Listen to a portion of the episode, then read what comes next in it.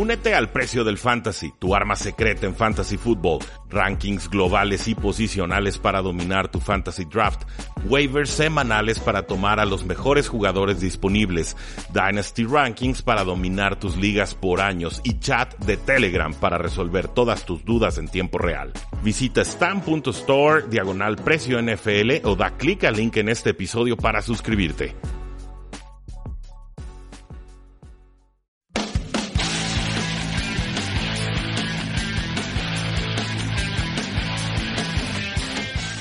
Saludos a todos y bienvenidos a un programa más de Tres y Fuera, donde la NFL no termina y nosotros tampoco. Mi nombre es Rudy Jacinto, me encuentran en Twitter como arroba NFL y el día de hoy vamos a platicar sobre todos los cambios que se han dado en Los Ángeles Rams y también de los Power Rankings de nuestro compañero Oscar Huerta Peralta, a quien insisto que venga al podcast y que nos hable de sus propios análisis para poder rebotar ideas, pero es un muchacho ocupado, viaja mucho y no hemos logrado concertar la cita. Esperemos que la próxima semana sí lo consigamos, pero de todas formas aquí les hacemos el análisis de sus Power Rankings que cada vez me gustan eh, más. Pero primero vamos con Los Ángeles Rams y primero tenemos que hablar de lo que estaba sucediendo en esta franquicia. Están en tercera posición en la NFC Oeste. Arriba tienen a los invictos San Francisco 49ers y también a los Seattle Seahawks que probablemente tienen al MVP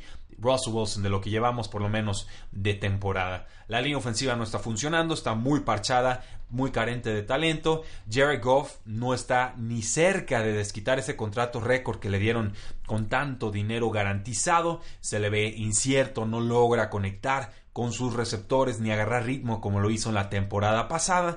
Y en la defensiva están permitiendo muchísimas yardas, sobre todo por la vía aérea, tanto por lesiones como por bajas de nivel y etcétera. Entonces, los Rams entienden que están ante una situación peligrosa, que su roster está construido para ganar a la de ya. No es un roster necesariamente construido a futuro. O sea, es un, es un equipo que le gusta dar el tarjetazo, pagar a crédito, adelantar de activos del 2020, 2021, etcétera, para invertirlos en este año presente y entonces poder volver a llegar al Super Bowl.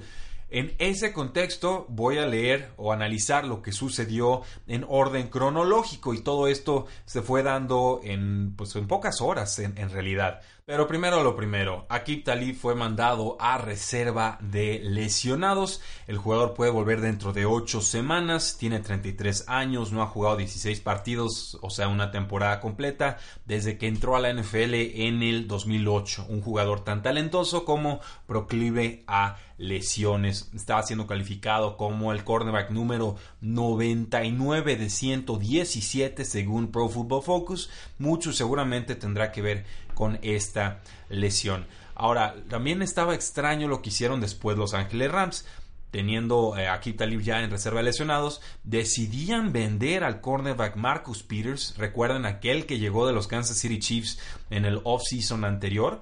Y eh, bueno, finalmente lo hacen por el linebacker Kenny Young y una quinta ronda del 2020 que se antojaba como bastante poco por un jugador que por lo menos tiene el nombre porque la producción ahorita en realidad no la ha tenido. Peters ha sido pan tostado. Peters ha cedido touchdowns larguísimos porque es, un cornerback muy agresivo, le gusta saltar las rutas y esto pues también lo lleva a ser indisciplinado en cuanto a la posición que debe tener en el campo y a la paciencia con la cual debe atacar los pases o aguantar a los receptores. Ahora, esto significa que los Ravens iban a estar utilizando a un grupo con, que incluía a Nickel Robbie Coleman, el, cornerback slot, este del castigo no marcado contra los Santos de Nueva Orleans. Iban a estar utilizando una tercera ronda de, de draft anterior y a un jugador que ni siquiera había sido seleccionado en el draft. Entonces, se antojaba bastante inusual, bastante debilitada la secundaria de Los Ángeles Rams. Por parte de los Ravens, pues me gusta la decisión por el simple hecho de que tienen un buen staff de cocheo, porque Marcus Peters ha mostrado producción positiva en hace muchas temporadas, pero la ha mostrado, y porque los Ravens hacen un movimiento, a pesar de que tienen récord ganador, entendiendo que su defensiva es bastante mejorable. Entonces, en ese sentido, yo sí aplaudo que los Ravens hagan movimientos de este tipo para mejorar. No sé si Marcus Peters era el nombre eh, ideal. Eh, ahora, con Los Ángeles Rams, entonces a los pocos minutos en realidad nos cae el bombazo. Los Rams adquieren al cornerback Jalen Ramsey de los Jacksonville Jaguars a cambio de, anótele bien, una primera ronda del 2020, que viene bastante fuerte ese draft, una primera ronda del 2021, no sé cómo venga ese draft, supongo que bien, y una cuarta ronda del 2021. Entonces, eh, mandan a Kip Taliba a reserva lesionados, venden a Marcus Peters y adquieren quizás al mejor cornerback de la NFL en Jalen Ramsey, un jugador que está inconforme con los Jacksonville Jaguars, que se inventó lesiones. Van a ver qué rápido se va a curar tan pronto pise Los Ángeles. Y, y entiendo, insisto, el movimiento de Los Ángeles Rams, un roster construido para ganar hoy, que no está ganando hoy que, se, que ve cómo se le aleja la división y que quiso hacer un, un, bombazo, un movimiento fuerte para reengancharse en esa pelea.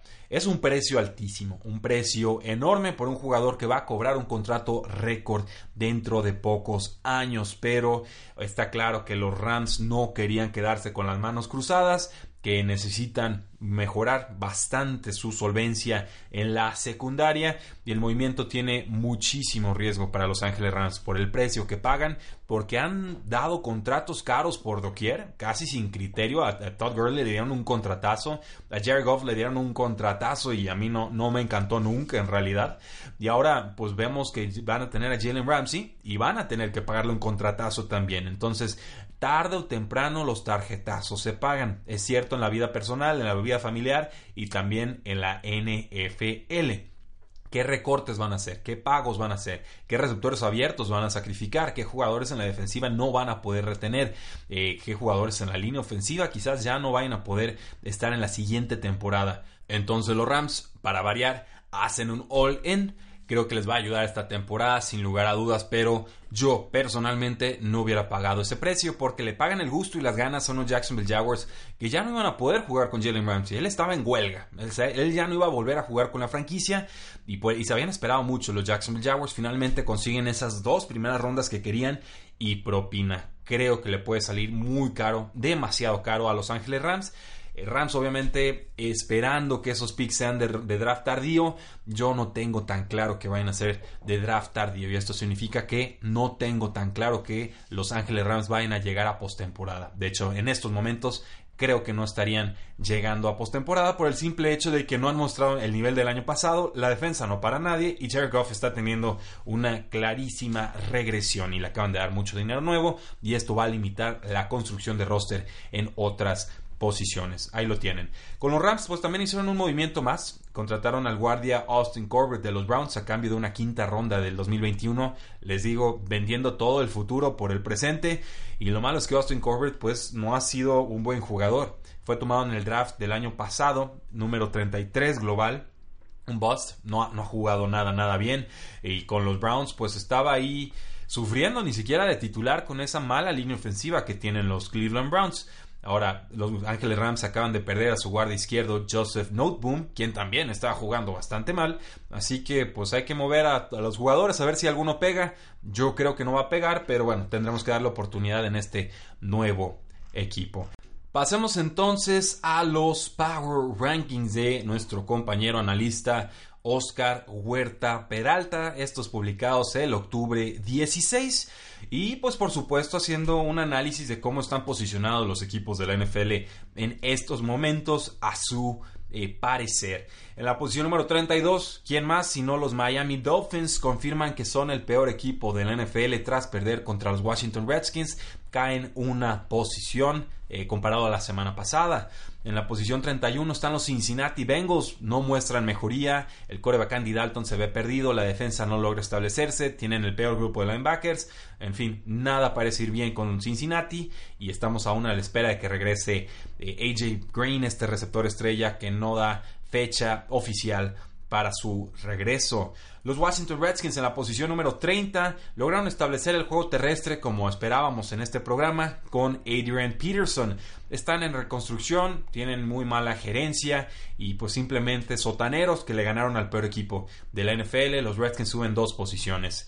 Con los Atlanta Falcons los tenemos en la posición número 29 y es injusto tener una ofensiva tan productiva como una defensiva tan deficiente. Lo hemos dicho aquí, Matt Ryan está teniendo muy buena temporada, pero no puede ganar solo y su defensa no para a nadie. Así que Atlanta ha estado perdiendo estos duelos cerrados, estos tiroteos y bajan una posición en los rankings de Oscar.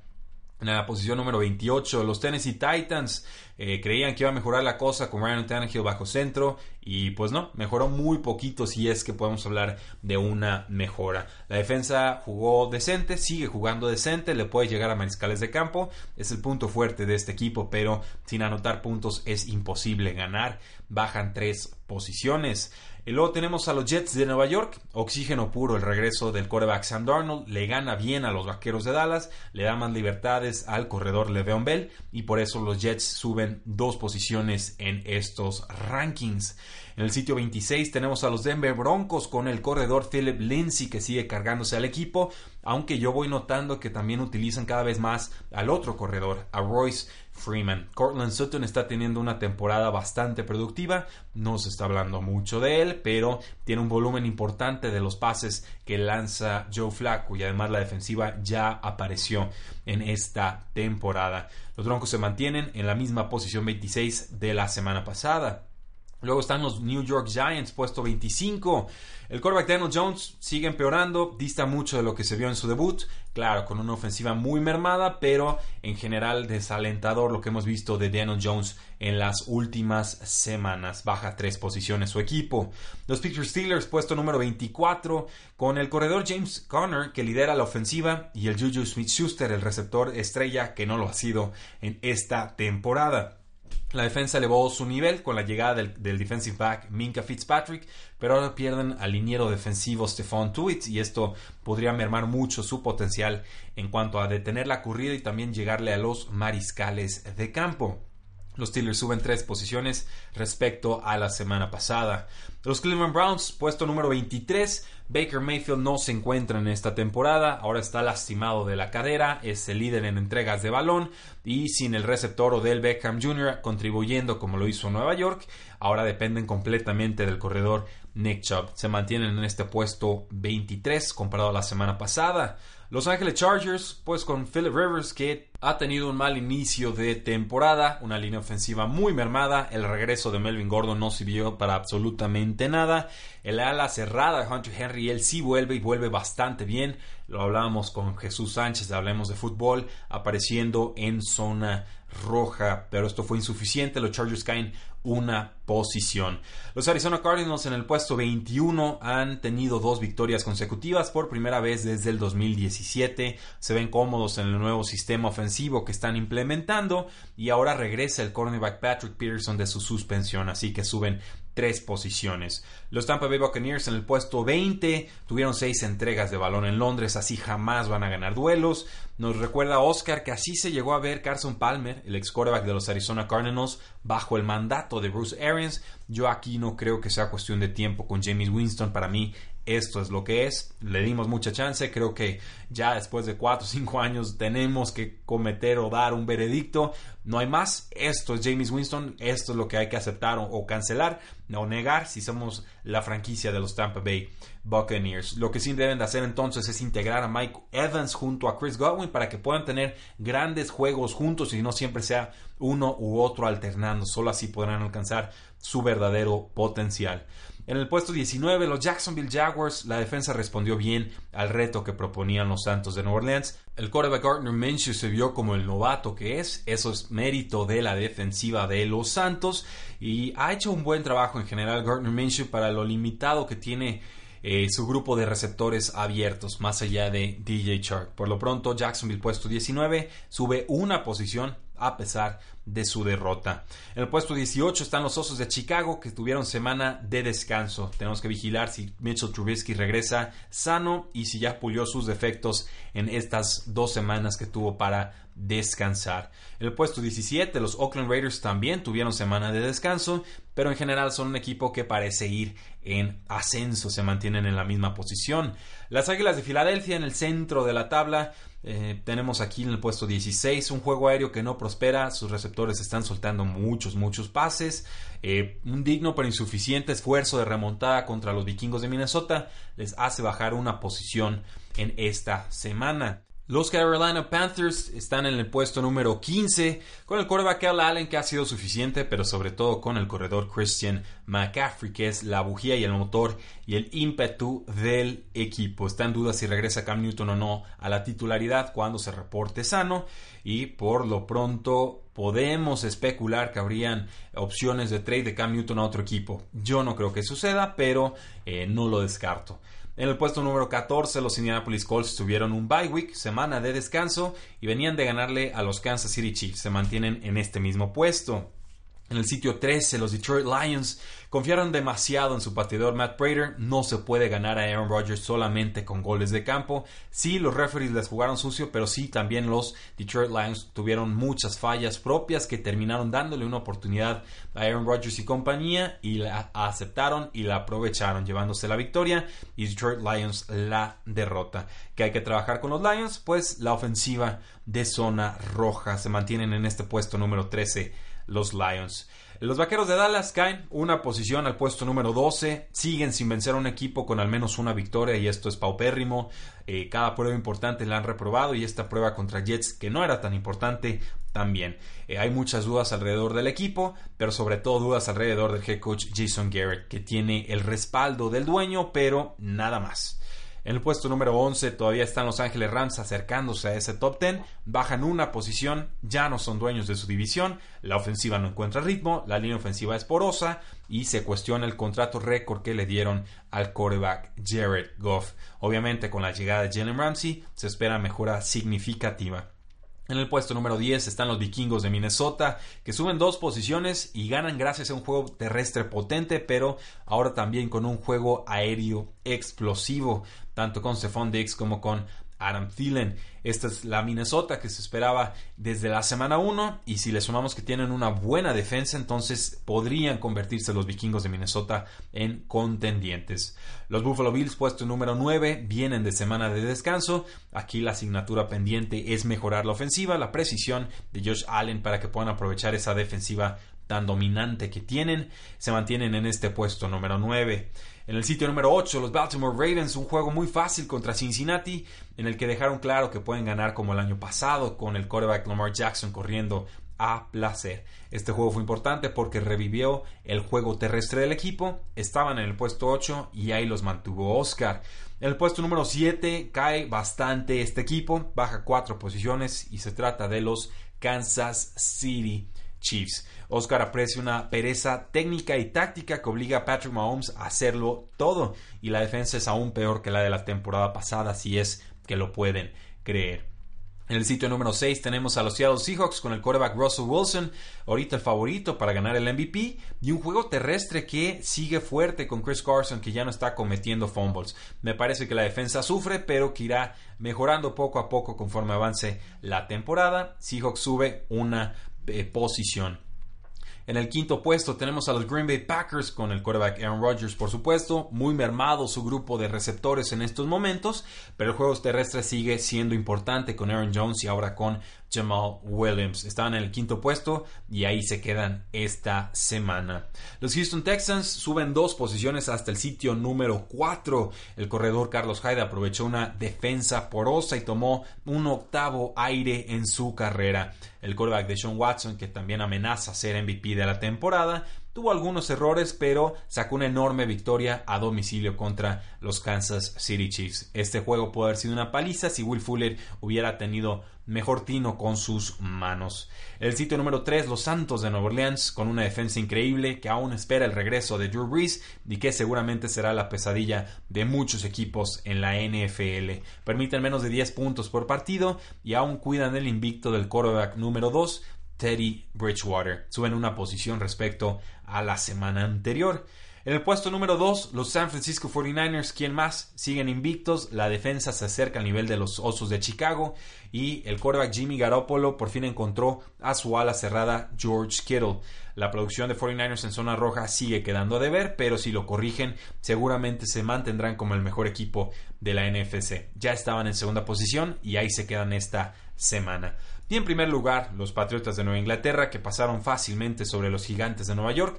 Hay dudas sobre la ofensiva, pero la defensa sigue tan asfixiante como siempre. Están en la primera posición y ahí vamos a dejarlos esta semana. Ahí lo tienen. ¿Qué les parecen estos Power Rankings de la semana 7? Cortesía de Oscar Huerta Peralta.